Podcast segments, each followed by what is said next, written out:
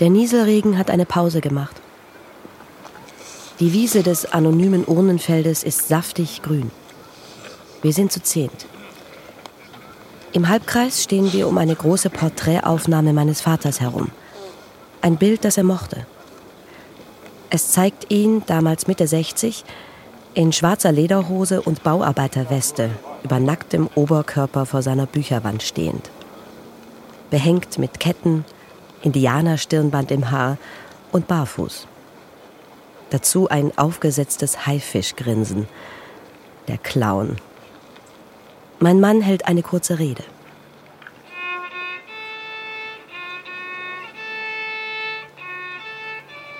Meine zwölfjährige Tochter Merve spielt ihrem Opa auf der Geige Brahms Wiegenlied vor.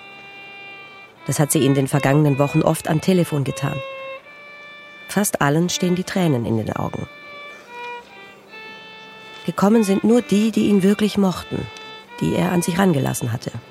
Jedenfalls ein bisschen. Und die ihn auch liebenswürdig kannten.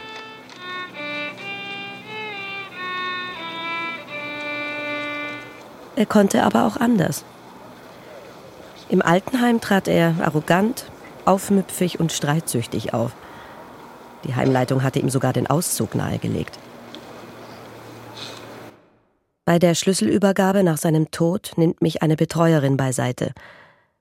Egal, was die anderen sagen. Ich fand ihren Papa in Ordnung.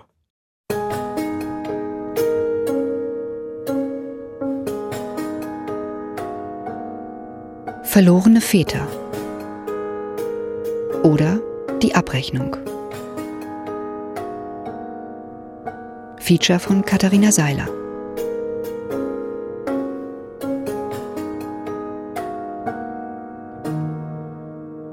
Lehn bloß das Erbe ab, wenn du keine Schulden haben willst, hatte mir mein Vater eingeschärft. Jetzt habe ich zwar keine Schulden, aber die Renovierungskosten für das Zimmer im Altenheim am Hals einen VW Golf von 94 und einen Karton mit alten Manuskripten. Die Tage nach der Beerdigung bringen keine verschollen geglaubten Aktienpakete und keine geheimen Notgroschen zum Vorschein. Stattdessen Staub und Berge von Katzenfotos aus verschiedenen Jahrzehnten. In einem Karton sind Manuskripte. 52 Kurzgeschichten und drei unveröffentlichte Romane, alle aus den 50er, 60er Jahren. Einer heißt Die Abrechnung. Vielleicht ein Krimi. Ich blättere. Zwischen den Seiten liegt Staub. Meine Hände sind schwarz. Ich kam 18-jährig mit einer kleinen Tätowierung unter dem linken Oberarm aus der Gefangenschaft. Berlin war nicht mehr das Mekka von einst. Die Menschen keine Heiligen. Die Stadt hatte keine Illusionen zu verschenken. Jemand hatte mir die Adresse eines Arztes gegeben. Die Adresse war richtig. Ein zierlicher Mann mit schmalem, faltigem Gesicht stand in der Tür. Sein Kittel war ihm zu groß und zerknittert. Man sprach von dem verlorenen Krieg wie von einem Gottesurteil. Über die Stadt senkte sich der graue, schmutzige Nebel und alle versuchten verzweifelt weiterzuleben. Der schwarze Markt wurde zum Eldorado. Aus Frauen wurden Huren und aus Männern Zuhälter. Die Kinder hatten keine Zeit zum Spielen, weil sie nach Schrott suchten, um ihn zu verkaufen. Alle waren hungrig. Mein Vater war hungrig. Er hatte das Nachkriegs-Berlin gesehen, erlebt. Und dieser Roman hier hatte eindeutig etwas mit ihm zu tun. Was fehlt Ihnen? fragte er.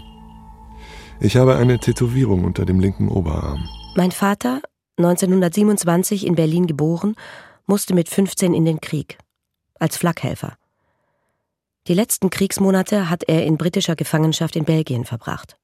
Wahrscheinlich wurde ich nur durch einen Zufall aus dem Lager entlassen. Vielleicht auch aufgrund meiner Jugend. Vielleicht glaubte man, dass wir doch nicht die reißenden Tiere waren, als die man uns behandelt hatte, bei der Gefangennahme und im Lager selbst. Ich bin Radiojournalistin und arbeite in einer Redaktion, die über aktuelle Politik und Sport berichtet. Das hier ist echte Zeitgeschichte. Und es könnte sich um Literatur handeln. Jedenfalls hat mein Vater einen Roman über sich geschrieben. Über die ersten Nachkriegsjahre in Berlin. 421 maschinengeschriebene Seiten. Warum hat er nie davon erzählt? Oft hatte ich ihn gebeten, von sich, seiner Kindheit und Jugend im Dritten Reich und in der Nachkriegszeit zu erzählen, sogar darüber zu schreiben. Er hatte nur müde verneint. Hatte er diesen Roman vergessen? Verdrängt? Wollte er ihn leugnen? Mein Herz schlägt schneller beim Lesen. Das Lager war die Vorhölle, in der den SS-Tätowierten die Demokratie eingeprügelt wurde. Damals begann ich mich als Märtyrer zu fühlen. Ich hatte nichts getan als gekämpft und mich freiwillig zu einer Truppe gemeldet, die mir als die Verkörperung meiner Überzeugung erschien. Als diese Überzeugung zusammenbrach, war es zu spät für die Prügel, fand mein Vater. Bei welcher Einheit warst du? fragten sie mich. Kannst du dich antworten? Wo wart ihr eingesetzt? Na los, ich hab dich was gefragt. Da habt ihr 20 Kriegsgefangene erschossen. Da sind 50 politische Häftlinge umgebracht worden. Da habt ihr Schweinehundert Juden vergast. Dazwischen Schläge mit der Handkante und Fußtritte.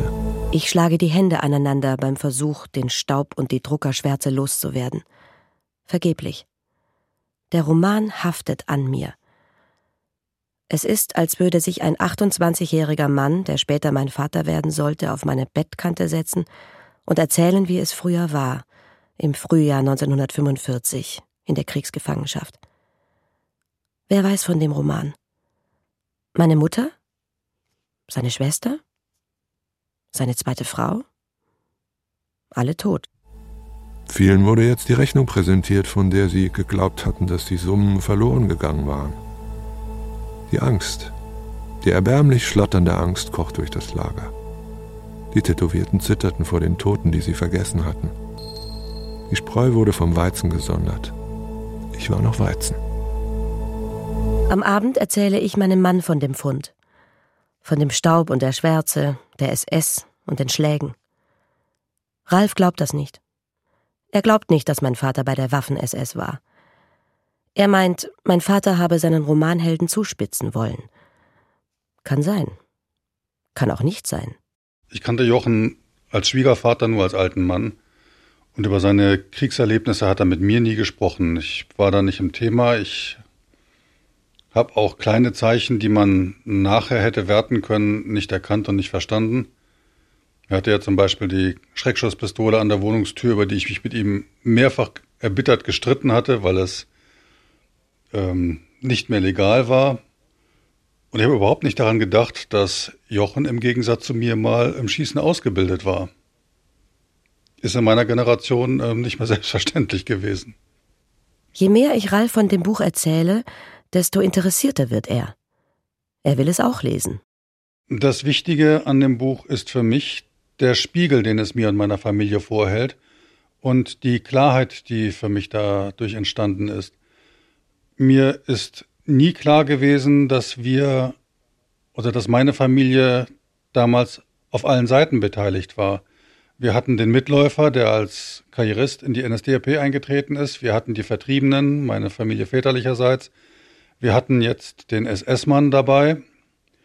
Wir haben aber auch einen für mich entfernten Onkel gehabt, der erschossen wurde, weil er vor den falschen Zeugen Zweifel am Endsieg geäußert hat.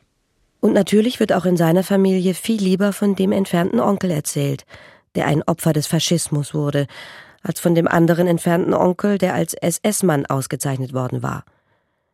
Diese SS-Mitgliedschaft entdeckte Ralf überhaupt erst nach dessen Tod bei der Haushaltsauflösung. Auch in meiner Familie wurde zwar nicht verheimlicht, dass mein Großvater überzeugter Nazi war, aber dass er die Familie meines Vaters schon in den 30er Jahren verlassen hatte, war natürlich ein prima Anlass, seinen Einfluss herunterzuspielen. Für mich war mein Großvater wie ein böses Gespenst, das mal durch die Familie gehuscht war, aber gar nicht wirklich dazugehörte.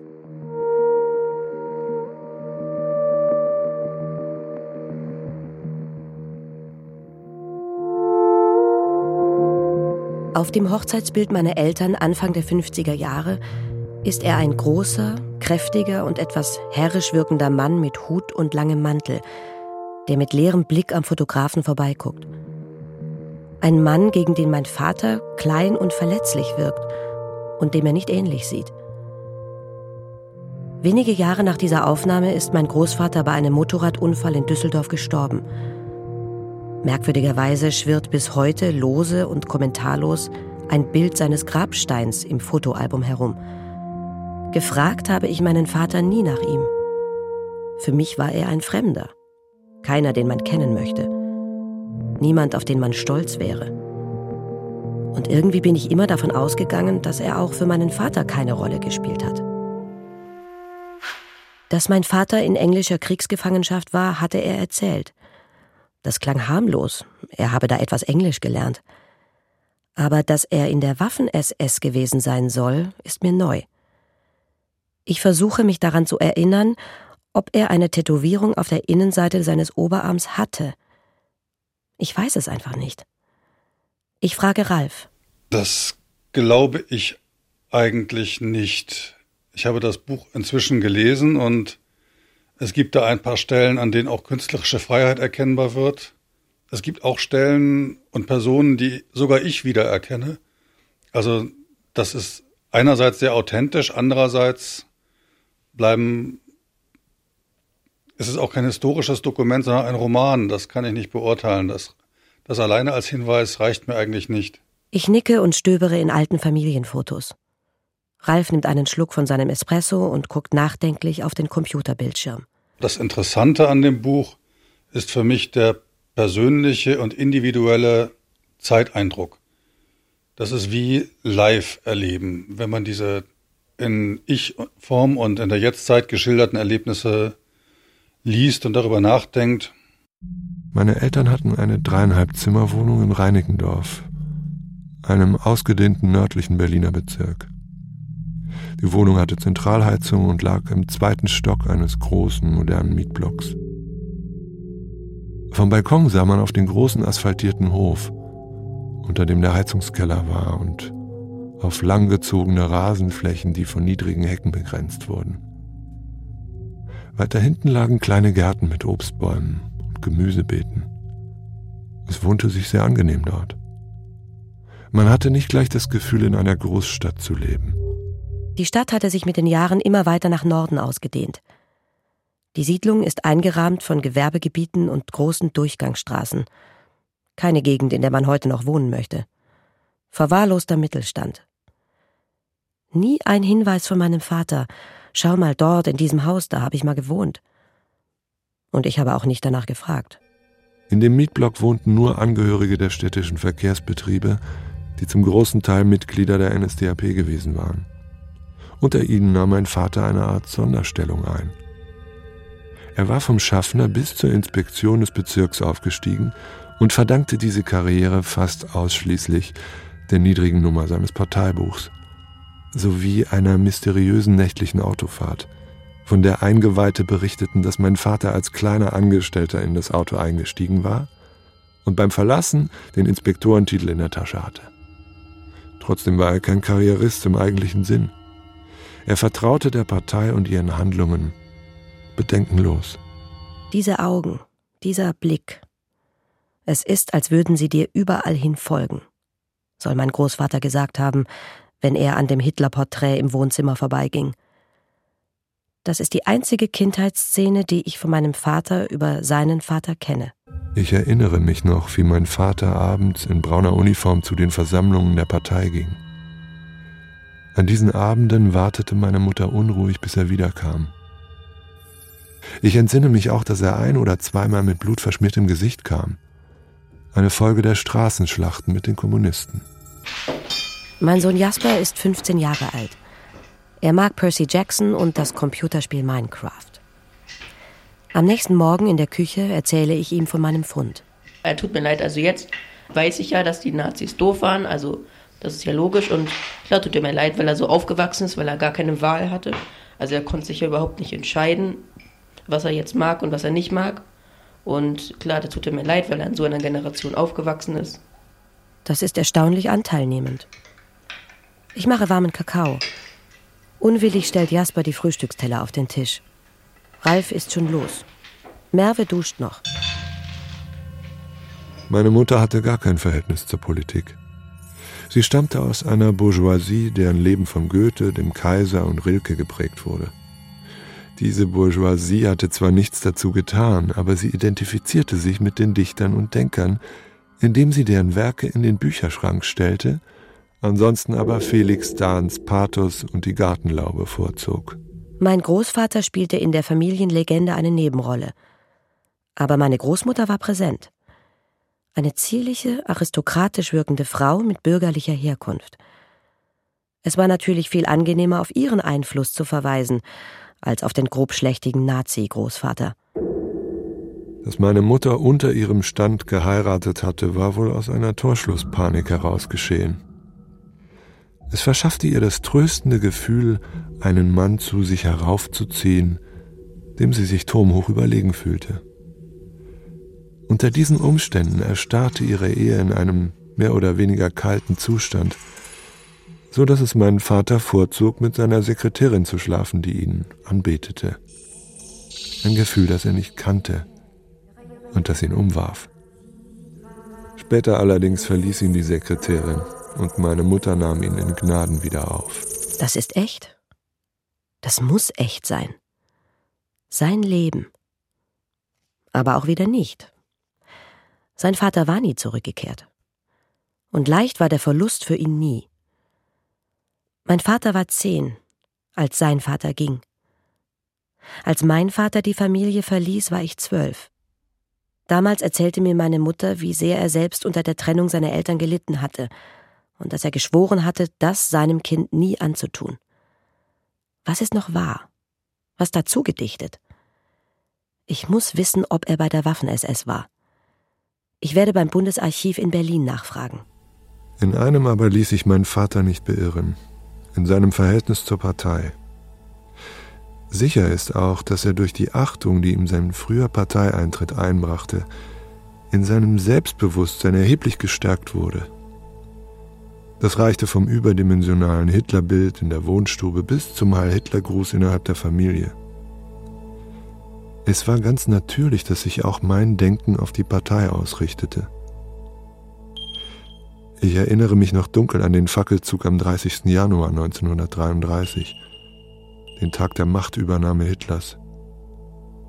Mein Vater marschierte mit Pechfackel und brauner Uniform mit und ich stand an der Hand meiner Mutter am Straßenrand und bewunderte ihn, wie er kerzengerade mit dem Sturmriemen unter dem Kinn und dem Fackelschein auf dem Gesicht vorbeimarschierte. Jasper schlürft Kakao. Sein Daumen streicht achtlos über das Display seines Smartphones. Er hat Gel in den Haaren und seinen neuen Lieblingshoodie an. Merve föhnt sich die Haare im Kinderzimmer. Ich würde sagen, man ist in diesem Fall der Situation relativ hilflos ausgeliefert. Also man ist ja auf seine Eltern angewiesen. Man kann sich ja nicht wirklich gegen diese Eltern stellen oder das ausziehen aus dem Zuhause. Also ich würde sagen, man ist dieser Situation relativ hilflos ausgeliefert. Es gab Augenblicke, in denen ich versuchte, ein Vater-Sohn-Gefühl in mir zu entdecken.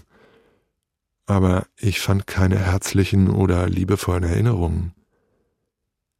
Alles war überschattet von Fanfarenklängen Heil Hitler-Geschrei und markigen Worten. Ja, also ich kann mir vorstellen, dass es eine sehr, sehr schlimme Kindheit gewesen war. Also halt kein wirkliches Vater-Kind-Verhältnis zu haben. Stelle ich mir sehr, sehr schlimm vor. Ich glaube nicht, dass es eine gute Kindheit war, sondern eine sehr, sehr schlimme. Mein Vater war politisch immer links. Dass in seinem Kopf noch Soldaten marschierten, U-Boote einander beschossen und Nazis Verbrechen begangen, wurde mir erst bewusst, als ich mit meiner Familie sein Zimmer im Pflegeheim ausräumte. Bildbände, Geschichtshefte, Kriegsfilme, die komplette Sammlung. Das Computerspiel Silent Hunter fiel mir wieder ein. Eine U-Boot-Simulation, die im Zweiten Weltkrieg spielt.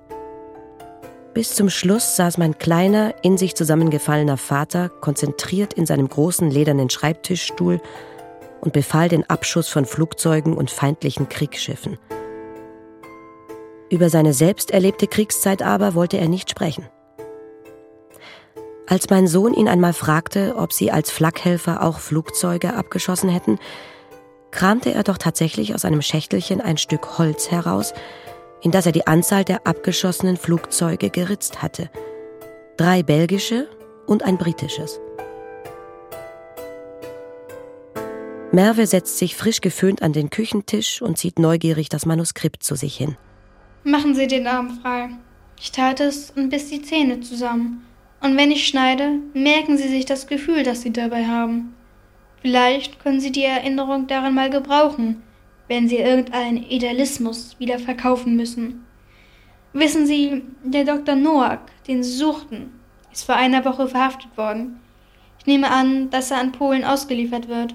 Er war KZ-Arzt. Das, was ich bei Ihnen gemacht habe, habe ich noch nie getan und ich werde es auch nie wieder tun. Vielleicht wollte ich nur eine kleine Privatrache haben, nicht an Ihnen, aber an dem System, zu dem Sie einmal gehalten haben. Merve stockt. Mein Sohn guckt irritiert.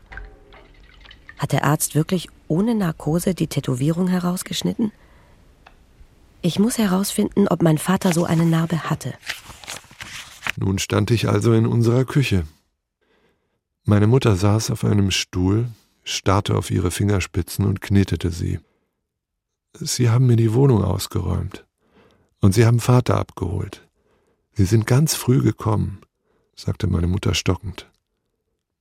Es war fünf Uhr, und wir lagen noch im Bett. Sie klingelten und klopften gleichzeitig. Es waren drei Russen und einer von diesen Deutschen mit Armbinde. Als ich die Tür aufmachte, gingen sie gleich ins Schlafzimmer, und der Deutsche sagte, das ist das Nazischwein Karl Ladeburg. Der eine Russe hatte eine Pistole in der Hand und machte damit eine Bewegung. Er sah aus, als wenn er gleich schießen würde. Vater zitterte und stand langsam auf. Sie weinte. Ich streckte die Hand aus und strich ihr über das Haar. Dabei sah ich meinen Vater, Karl Ladeburg, in seiner braunen Uniform. Hörte ihn, wie er mir an dem Tage, an dem ich eingezogen wurde, die Hand auf die Schulter legte, mich feierlich ansah und sagte Sei ein echter Deutscher. Er sprach immer wieder völkische Beobachter. Unser Volk braucht Männer, die bereit sind, ihr Leben und ihre Ehre dem Vaterland zu geben. Tritt konsequent für unsere Idee ein. Das hatte er noch 1944 gesagt. So wie ich es getan habe. Ich trat zum Fenster und sah den Dunst in der Luft hängen. Grau und schmutzig. Ich sah auf den Hof, auf die schmalen Sandwege zwischen den eingezäunten Gärten im großen freien Platz dahinter mit den Sandkuhlen und Sträuchern, auf dem wir mit selbstgebastelten Stahlhelmen aus Pappe und Spielzeugluftdruckgewehren Soldat gespielt hatten. Das alles sah ich so deutlich und so nah vor mir, dass ich glaubte, es greifen zu können. Und doch war es eine verlorene Zeit. Waren es umsonst gelebte Jahre. Auf einmal, vielleicht kam es mir aber auch nur so unvermittelt vor, bin ich meinem Vater nahe gekommen. In den letzten drei Jahren. Nachdem er die Familie verlassen hatte, hatten wir nur noch locker Kontakt. Mit 83 kam mein Vater wegen eines Rückenleidens ins Krankenhaus. Dort verwandelte er sich innerhalb von zwei Wochen in einen leicht dementen, pflegebedürftigen Greis. Er wollte und konnte nicht mehr alleine leben. Trotz der 280 Kilometer, die uns trennten, sollte ich mich kümmern. Die brave Tochter in mir gehorchte. Was soll jetzt werden? fragte meine Mutter. Wieso? Na, du musst doch irgendwas anfangen. Ich meine, wir müssen doch leben, und von meiner kleinen Rente geht es doch nicht viel weiter. Du musst anfangen, etwas zu arbeiten. Wir müssen doch an deine Zukunft denken. Zukunft? fragte ich. Ich wollte mal Pressefotograf werden. Wie lange war das eigentlich her? Ich hatte die Szene noch deutlich im Gedächtnis. Im Verlag des Lokalanzeigers in der Friedrichstraße. Jetzt ist das alles hinüber. Ein großer Raum mit hohen Fenstern, Licht durchflutet, ein würdiger Herr und meine Mutter, die mit ihm sprach. Ich an ihrer Seite auf die Fotoapparate starrend, auf die Entwickler und Vergrößerer. Als ich ein Kind war, ist mein Vater mal an einem Wochenende mit mir durch halb Berlin gefahren, weil ich an einem Fotoworkshop teilnehmen sollte. Wir haben da Fotopapier in Entwickler- und Fixierbäder gelegt. Später, in einer AG in der Schule, habe ich meine Schwarz-Weiß-Bilder im Fotolabor selbst abgezogen. Und auch als Erwachsene habe ich die Fotos, die ich für die Zeitungsartikel machte, selbst entwickelt und abgezogen. Den Geruch der Entwickler- und Fixierflüssigkeit werde ich nie vergessen. Natürlich kann er anfangen hier. Er muss aber als Lehrling erst einmal in die Setzerei, alles von der Pike auf lernen und dann, wenn er Talent hat, den Blick dafür hat, dann kann er vielleicht Reporter werden. Genau wie ich. Meine Mutter. Und wenn nicht? Es ist doch ein Risiko für ihn, dann bleibt er womöglich immer in der Setzerei. Achselzucken des würdigen Herrn. Meine Mutter zu mir. Das hat keinen Zweck. Da liegt keine Sicherheit drin. Komm. Aus der Traum. Ade vorbei. Moment, wie alt warst du damals? 15 wohl. Während des letzten Schuljahrs warst du Luftwaffenhelfer, dann Richtkanonier an einer 8,8 Flakkanone. Und als Mutter sagte, komm, da liegt keine Sicherheit drin, da hatten wir 15-Jährigen schon drei Abschussringe um das Rohr der Kanone draußen in Berlin-Buchholz. Und du hattest dein Abschlusszeugnis in der Tasche und gleichzeitig auch die Entlassung als Luftwaffenhelfer. Dann hattest du dich freiwillig gemeldet und wartetest auf deine Einberufung. Und in der Zeit in dieser kurzen Spanne Zeit, da sagte Mutter, komm, da liegt keine Sicherheit drin. Also einberufen zu werden jetzt in den Krieg, das kann ich mir überhaupt nicht vorstellen, vor allen Dingen nicht jetzt in meinem, in meinem Alter. Ich habe einfach keine Erfahrung, gar nichts, habe kein Training gemacht und bin werde einfach eingerufen und das noch in meinem Alter, in meinen kindlichen Jahren. Klar, also die ganze Zeit war ja nicht gut und wäre in einer anderen Zeit jetzt geboren worden, hätte er garantiert andere Möglichkeiten gehabt, glücklicher zu werden. Und klar, also da ist er einfach in der falschen Zeit aufgewachsen. Die Kinder, inzwischen im Flur und vollständig angezogen, schnappen sich ihre Fahrradhelme, verabschieden sich flüchtig und poltern durchs Treppenhaus in Richtung Schule. Nächstes Jahr will Jasper mit 16 für ein Jahr nach Amerika gehen. Und dann hast du dich für die paar Wochen vor Kriegsende noch als Kaufmann verladen lassen. Kaufmann. Das war nicht mehr als die Portokasse zu verwalten. Gut dachte ich, dass man manche Dinge hinter sich hat. Ist ja auch schon wer weiß wie lange her. Zählt nicht. Als Kaufmann kannst du jedenfalls nicht mehr anfangen, sagte meine Mutter. Sie würden dich nicht mehr nehmen. Ich weiß, winkte ich ab. Dieses SS nimmt sich großartig im Fragebogen aus. Vielleicht als Schlosser, sagte sie. Oder im Baugewerbe. Oder sowas. Fast 20 Jahre lang hat mein Vater nach dem Krieg auf dem Bau gearbeitet. Schwere Jobs, Knochenarbeit. Andere, die Jahrgang 27 waren, hatten etwas aus sich gemacht, waren Schriftsteller, Verleger oder sogar Papst geworden. Nur mein Vater hatte zur Stunde Null nicht die große Chance ergriffen. Mit 18, als ihm, wie ich immer dachte, alle Türen offen standen. Ich bin mit 18 von zu Hause ausgezogen, habe in Italien studiert, später bei der Zeitung, dann beim Radio gearbeitet. Es war ein verrücktes Leben, das ich führte. Ich arbeitete als Handlanger auf dem Bau, nur um die Lebensmittelkarten für Arbeiter zu bekommen, aber ich ging höchstens fünf Tage in der Woche hin. Die andere Zeit pendelte ich zwischen Bahnhof Zoo und Bahnhof Friedrichstraße und handelte mit allem Möglichen. Meine Mutter versuchte noch einige Male mich auf ein höheres Niveau zu führen, wie sie es nannte. Das war allerdings eine Sache, die mich nicht satt machte. An einem Sonnabendabend brachte ich neben zwei Broten auch eine kleine Flasche Schnaps mit nach Hause. Ich hatte sie zufällig sehr billig bekommen und wollte sie zu irgendeinem Zeitpunkt günstig eintauschen. Willst du sie etwa trinken? fragte meine Mutter. Wieso? Als mein Vater mit dem Rückenschaden ins Krankenhaus kam, trank er schon lange nicht mehr. Aber früher. Ich erinnere mich vage. Als sein Absturz kam, war ich zwölf und er schon ausgezogen. Ich will nicht, dass du auch noch anfängst zu trinken. Du sollst etwas Anständiges machen. Jetzt bringst du schon Schnaps mit nach Hause. Wer weiß, was du in nächster Zeit noch alles anschleppen wirst. Hm? Vielleicht werde ich noch Mädchenhändler, sagte ich grinsend. Ich hatte noch nicht einmal eine Freundin. Nach seiner Entlassung aus dem Krankenhaus zog er in ein Pflegeheim in seiner Nachbarschaft. Eine pragmatische Entscheidung. Es war bezahlbar, er wurde versorgt. Die Zimmer waren wie kleine Apartments. Ich hatte gehofft, er würde Kontakte knüpfen. Er fand es scheiße, wollte zwar den Umzug, aber keinen Kontakt zu anderen. Die waren Meschugge, plemplem, bekloppt. Und natürlich viel zu alt.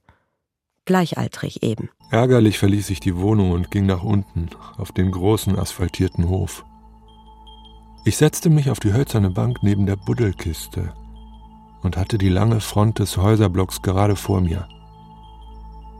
Eigenartigerweise hatte der Block bei den Luftangriffen nie etwas abbekommen. Es war, als ob man diese Hochburg des Nationalsozialismus für besondere Zwecke aufgespart hatte. Hier kannte jeder jeden. Und es war komisch, jetzt die Leute zu beobachten, von denen man wusste, dass sie Nazis gewesen waren.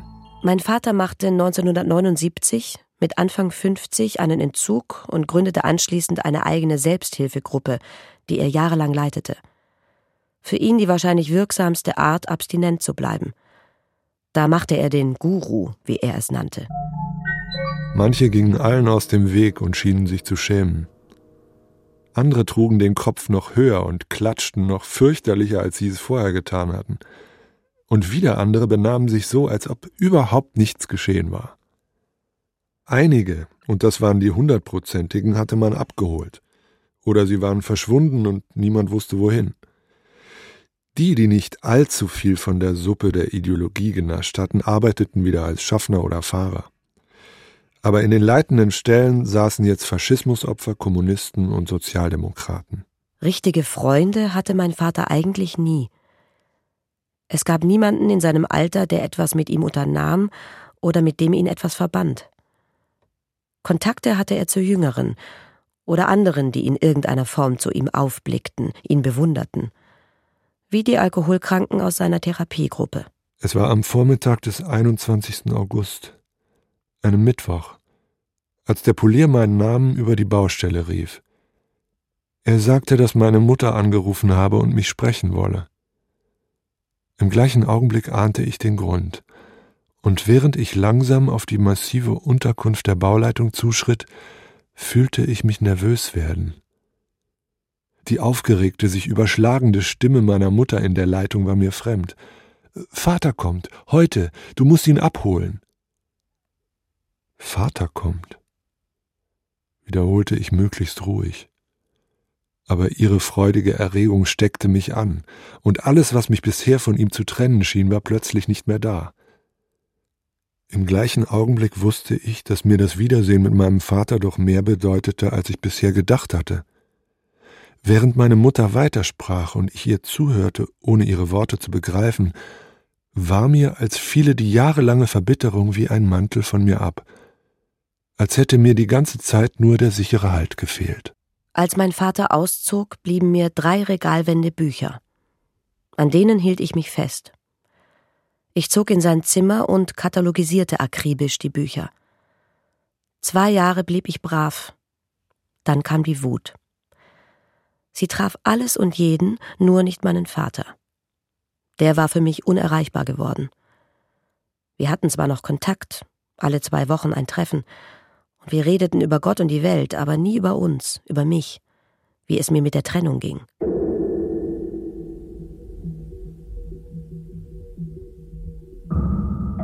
Wir sahen uns beide gleichzeitig, über eine Entfernung von wenigen Schritten, und zwischen den schwankenden Köpfen eines Mannes und einer Frau. Ich erkannte ihn sofort. Er trug eine einfache runde Nickelbrille und einen altmodischen zerdrückten Anzug. In seinem Gesicht lag ein um Verzeihung bittender Ausdruck, dass er in diese Welt zurückkehrte. Mit ausgestreckten Armen ging ich auf ihn zu, umarmte ihn und drückte ihm die Hand.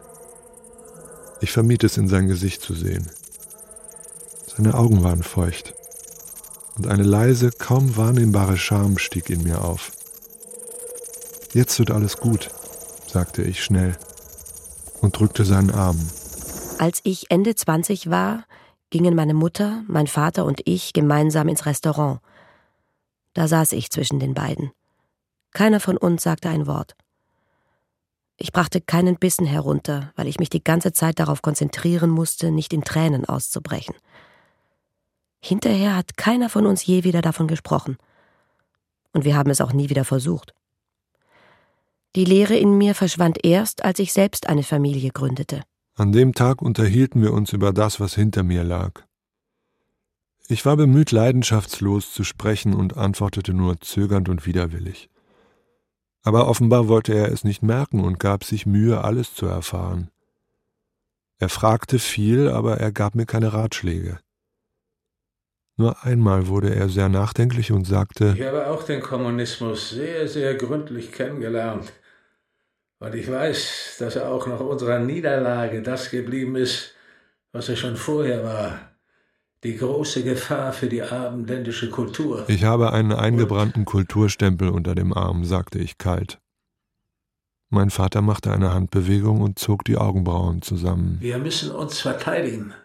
Und nicht nur uns, auch Europa. Wir müssen es uns erst wieder verdienen, im Namen der abendländischen Kultur zu reden. Wir verdienen es uns, indem wir es tun. Ihr, ja, ihr, aber ich gehöre nicht dazu. Wir ertappten uns gegenseitig, dass wir uns anschrien. So saßen wir da, beide vornübergebeugt, beide mit dem Wissen um die Unversöhnlichkeit.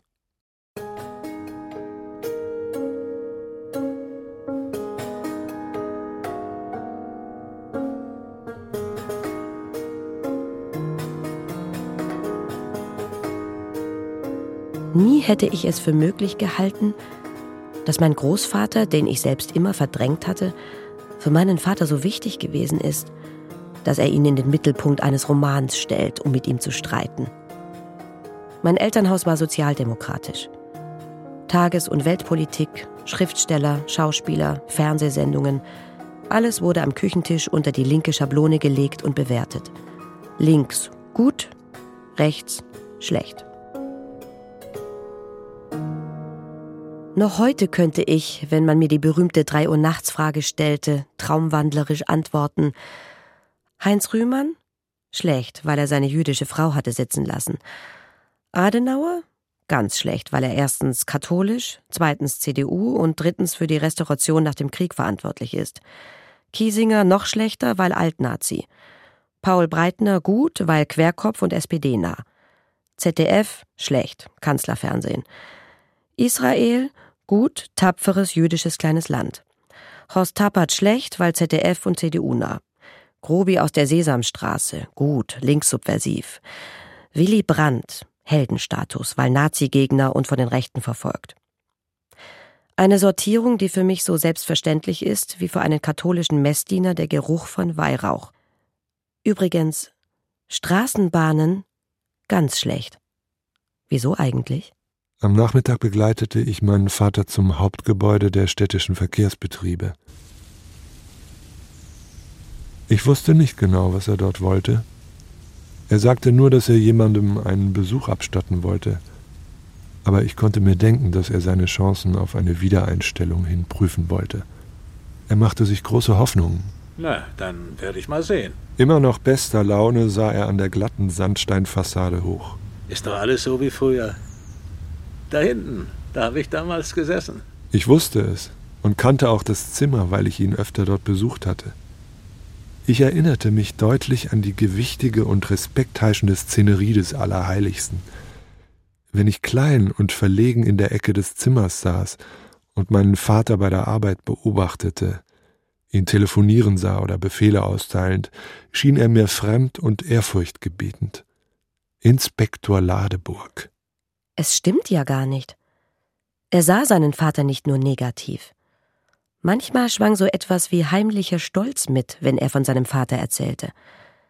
Ein Gefühl, das moralisch eigentlich verboten war, das er aber doch nicht ganz unterdrücken konnte oder wollte. Groß und stattlich soll der Vater gewesen sein, anders als er selbst. Respekt einflößend. Als mein Vater tatsächlich mal versuchte, ein Buch über die 30er Jahre zu schreiben, einen Krimi, stand da als Überschrift Der Alte. Eine ganze Weile später sah ich meinen Vater aus dem Hauptportal kommen. Sie waren sehr höflich. Langsam und müde. Haben sich bald überschlagen und Sie wollen mich auch wieder nehmen. Gewiss.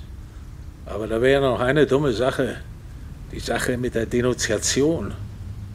Sie haben doch damals den Herrn X denunziert, hat der Kerl höflich gesagt.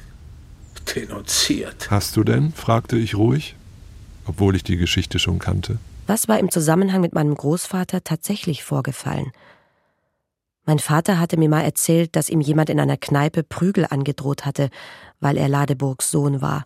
Das war, als sich einen Kerl ablösen ließ. Es war einer, der unfähig war, eine Straßenbahn durch eine Wasserpfütze zu fahren. Ich fuhr mit dem Wagen hin und brachte die Bahn selber durch das Wasser.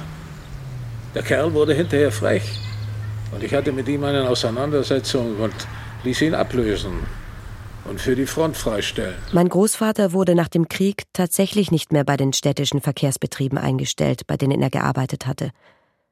Er hatte keinen sogenannten Persilschein bekommen, war also nicht entnazifiziert worden.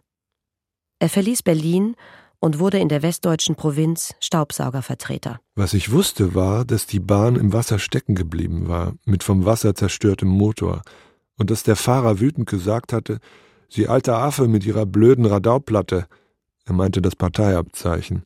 Sie machen's doch genauso wie Ihr Hitler und fahren die Karre in den Dreck und lassen sie dann stehen. Der Mann ist nachher gefallen, sagte ich. Woher weißt du das? Der Mann ist 43, bald nachdem er an die Front gekommen war, in Russland gefallen. Warum hatte ich zugegeben, dass ich von der Sache wusste? Er war so oder so ein gestürzter Gott in meinen Augen. Gefallene Götter beschäftigten meinen Vater. In politischen Glossen für die Zeitschrift Simplicissimus mokierte er sich in den 50er und 60er Jahren über die politische Restauration und den Rückzug ins Private. Später ging er auf Demos, in der Zeit der Studentenunruhen. Wahrscheinlich war es nur eine. Aber die Familienlegende sagt, dass er mich auf seine Schultern gesetzt hat und ich Ho Ho Ho Chi Minh gerufen haben soll. Weil mein Vater aber für die Studentenbewegung mit Anfang 40 auch zu denen hätte gehören können, gegen die sich die Demos richteten, sind keine weiteren Demonstrationsteilnahmen meines Vaters überliefert. Vermutlich ging es ihm damals mehr darum, aus der Reihe zu tanzen, als um Vietnam. Diese gewisse Lust am Kontra, der verordneten Autorität eins auszuwischen. Leider gehört dazu auch die Unfähigkeit, sich einer Sache anzuschließen. Er wurde nie Mitglied einer Partei, eines Vereins oder der Gewerkschaft, gar der Kirche oder der Familie. Die nannte er immer abfällig die Sippe. Kommst du zum Essen? rief meine Mutter. Ja, sagte ich leise in den Spiegel hinein, in das blasse Gesicht. Ich ging in die gute Stube. Mein Vater saß schon am Tisch, korrekt angezogen, weißes Hemd, Krawatte, Sakko. Musst du heute noch weg? Fragte ich uninteressiert. Nein. Er lächelte freundlich. Und in seiner Stimme lag ein Ton, der mich zu weiteren Fragen anregen sollte. Ich setzte mich gegenüber und überlegte, ob ich ihm den Gefallen tun sollte. Und dann sah ich sie in der Ecke neben der Balkontür. Die Musiktruhe. Ein klobiges, nussbraunes Ding auf geschwungenen Beinen. Mein Vater war meinem Blick gefolgt. Na, was sagst du? 2000. Drei? Es war ein wahrhaftiges Prunkstück. Jetzt, als ich es sah, bemerkte ich auch die anderen Kleinigkeiten, die im Laufe der Zeit nahezu unauffällig in die Wohnung gekommen waren und die ehemals schreiende Nacktheit zu kleinbürgerlichem Wohlstand zurückverwandelt hatte. Meine Mutter brachte das Essen herein. Wie gefällt sie dir, Robert? Mit der Verachtung für das Streben nach materiellem Wohlstand bin ich groß geworden. Ich fand das eigentlich immer ein bisschen schade, dass wir in der kleinen Sozialbauwohnung lebten, während die Familie meiner Freunde in Häuser oder wenigstens größere Wohnungen zogen. Außerdem war mir nie ganz klar, ob das deshalb so verachtenswert war, weil es ein oberflächliches und konservatives Lebensziel war, oder weil uns das Geld dafür fehlte. Während des Essens betrachtete ich meine Fingernägel, den schwarzen Rand im Nagelbett, der sich während der Jahre auf dem Bau in die Haut gefressen hatte. Wir haben auch gleich einige Platten dazu gekauft, sagte meine Mutter und freute sich. Nach dem Essen bot mir mein Vater eine Zigarre an. Willst du eine? Ist heute was Besonderes los? Wie man's nimmt. Ich habe meine Haftentschädigung bekommen, 5000. Und außerdem bin ich ab nächsten ersten wieder Inspektor. Ich glaube, es hat sich doch gelohnt, dass ich in die SPD eingetreten bin. 5000, sagte ich gedehnt. Und obendrein wieder Inspektor. Großartig. Gratuliere.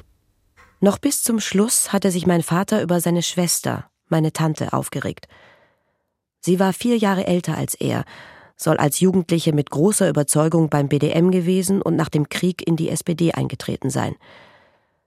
Wenig später bekam sie dann auf wundersame Weise eine Stellung, für die sie gar nicht qualifiziert war. Mein Vater war der Ansicht, sie habe es immer geschafft, ihr Fähnlein in den richtigen Wind zu halten. Also du musst ja nicht bei den Verkehrsbetrieben anfangen, wenn du nicht willst. Mein Gott, wir finden auch noch was anderes. Ich dachte an den Güterbahnhof, an die Kohlenwagen, an den schwarzen Staub und an die acht Stunden ununterbrochenes Schaufeln und daran, dass ich morgen früh müde sein würde. Warum willst du dir das Leben so schwer machen? Ja, Warum eigentlich? Ich könnte schon was für dich tun. Morgen Abend ist wieder SPD-Parteiversammlung. Hinterher sitzen wir noch ein bisschen zusammen. Du kommst um acht, das ist der offizielle Teil vorbei, und du kannst dich ganz zwanglos mit ein paar Leuten unterhalten, die etwas für dich tun können. Du kannst doch nicht dein ganzes Leben lang Kohlenschippen gehen oder mit deiner Schubkarre Steine fahren. Ich glaube, er ist nicht in die Partei eingetreten, weil er halt als Kind gelernt hat, dass man auf sein Land stolz sein soll und dass er nicht wie sein Vater einfach direkt alles hinter sich lassen kann. Ihm wurde ja auch gesagt, dass er treu sein soll auf sein Land und sein Vater, dem das erst alles beigebracht hat, springt dann direkt um zu der SPD. Er konnte das nicht so einfach umspringen. Die Erwachsenen haben das halt hingekriegt. Die Kinder hatten damit eher Probleme, weil sie von ihren Eltern halt gelehrt wurden, dass die Nazis gut sind und deswegen kann er nicht so einfach umspringen und er will sein eigenes Leben leben und nicht das von seinem Vater vorbestimmt. Fast 20 Jahre lang hat mein zierlicher Vater auf dem Bau gearbeitet. Steine geschleppt, Mauern eingerissen und Häuser gebaut. Obwohl es immer wieder Gelegenheiten gegeben haben muss, eine andere Arbeit zu bekommen, wie meine Mutter erzählte. Doch die Arbeit auf dem Bau hatte für ihn auch Vorteile. In den Wintermonaten war er arbeitslos und hatte Zeit zum Schreiben. Er wollte ja Schriftsteller werden. Sein Einstieg in die Beamtenlaufbahn Mitte der 60er Jahre muss ein Eingeständnis des Scheiterns für ihn gewesen sein. Ich stemmte mich aus dem Sessel und ging in die Badestube. Ich stellte mich vor den Spiegel und streifte den linken Hemdärmel nach oben und hielt den nackten Arm hoch und die Innenfläche zum Spiegel. Vielleicht war es eine alberne Geste, aber als ich im Spiegel auf die Narbe starrte, sah ich mich mit der hochgeschlossenen schwarzen Uniformjacke und den Runen auf den Kragen spiegeln. Und dann war da mein Vater, so wie er ausgesehen hatte damals.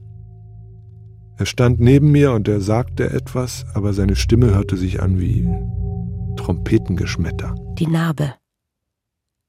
Hatte er sie?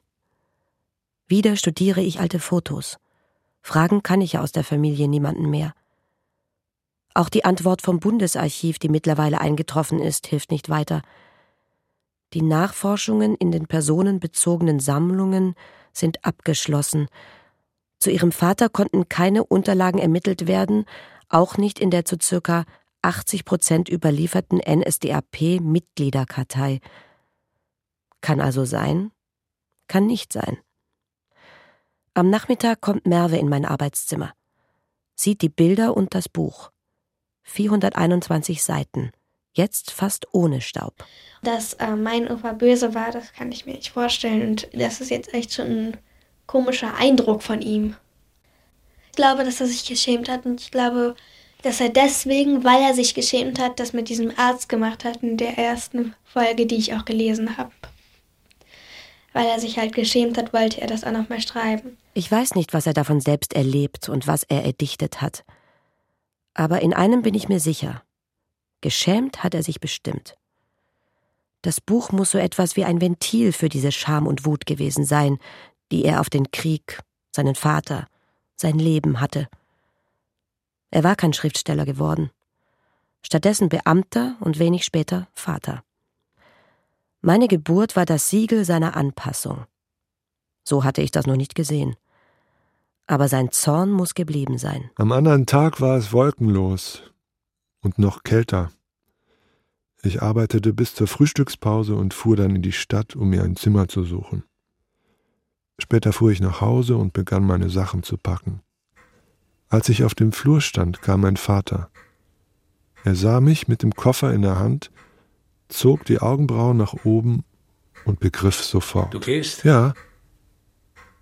Wir sahen uns schweigend an. Es war alles für dich drin. Aber du hättest dich anders verhalten müssen. Herrgott, du mit deiner blöden Empfindlichkeit. Empfindlichkeit.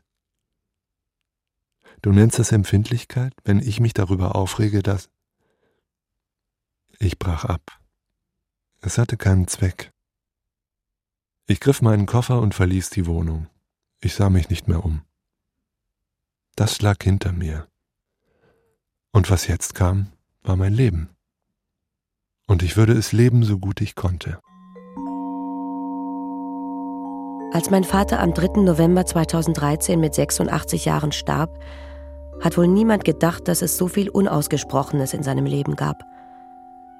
Ich habe nie mit meinem Vater darüber geredet, was er getan hat, welches Trauma sein Vater ihm mitgegeben hat, warum er damals gegangen ist. Er hatte es aufgeschrieben, vor 60 Jahren. Ich glaube, dass er das gebraucht hätte, sich mit seinem Vater auseinandersetzen können und ihm die Meinung sagen können. Ich glaube, er hätte das gebraucht. Ich glaube auch, dass er sich dann diese Situation so gewünscht hätte. Dann glaube ich, ist es etwas, was einen sein ganzes Leben lang belastet. Etwas, was man loswerden will, aber nicht mehr loswerden kann. Und ich glaube, dass es ziemlich schlimm für ihn war. Als wir an diesem Novembertag ins Pflegeheim kamen, um die Formalitäten zu erledigen und ein paar Sachen aus seinem Zimmer zu holen, stand auf seinem Nachttisch der Bilderrahmen, den ich ihm drei Wochen vorher zu seinem Geburtstag geschenkt hatte. Ein Bilderrahmen mit einem Foto seiner zwei Enkelkinder. Der Bilderrahmen stand noch da, aber darin steckte jetzt eine alte, zerknickte Fotografie von seinem Vater.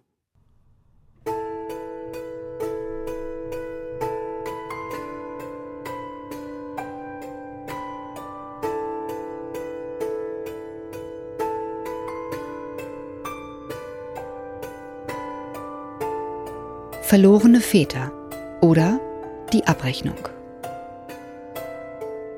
Feature von Katharina Seiler. Es sprachen Maja Schöne, Rudolf Krause und Peter Mertens. Technische Realisation Corinna Gartmann und Nicole Graul. Regie Friederike Wigger. Redaktion Christiane Glas.